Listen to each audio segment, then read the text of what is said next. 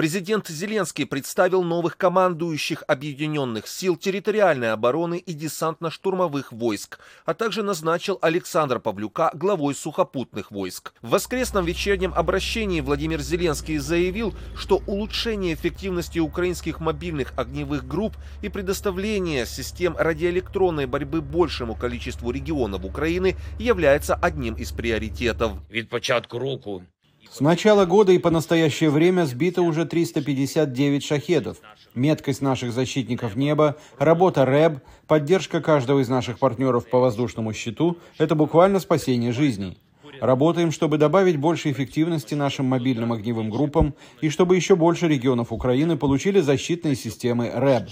Это один из ключевых приоритетов года. В воздушных силах ВСУ заявили, что прошлой ночью были сбиты 14 из 17 российских беспилотников и одна ракета Х-59.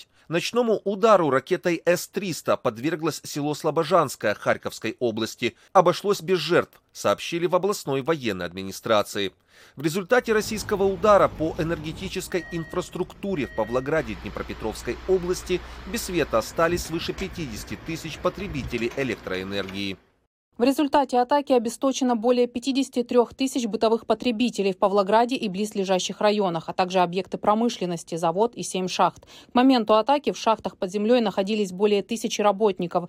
Людей на поверхность не выводили, шахты и завод получали электроэнергию по резервной схеме. В Генштабе ВСУ заявили, что за прошедшие сутки на фронте произошло 100 боевых столкновений.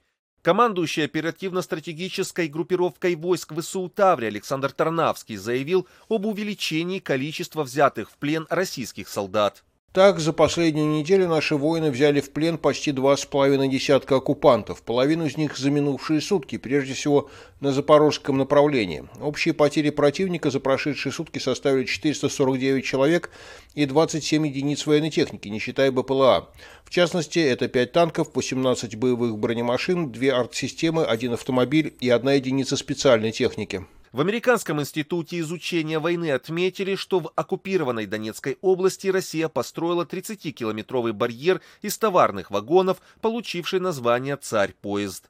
Спутниковые снимки показывают, что российские войска за 9 месяцев построили барьер из вагонов, простирающегося от оккупированной Оленовки до Волновахи. Украинский источник сообщил, что российские войска собрали более 2100 товарных вагонов в поезд длиной 30 километров. Источник сообщил, что российские войска начали сборку поезда в июле 2023 года и предположил, что российские войска намерены использовать поезд в качестве линии обороны от будущих атак Украины. Представители полиции Молдовы сообщили, что во время обследования места падения обломков беспилотника «Шахед» в районе украино-молдавской границы саперы обнаружили боевую часть дрона, содержащую около 50 килограммов взрывчатого вещества, сообщают молдавские СМИ. Все обломки беспилотника собраны и обезврежены полицией. Александр Яневский, «Голос Америки».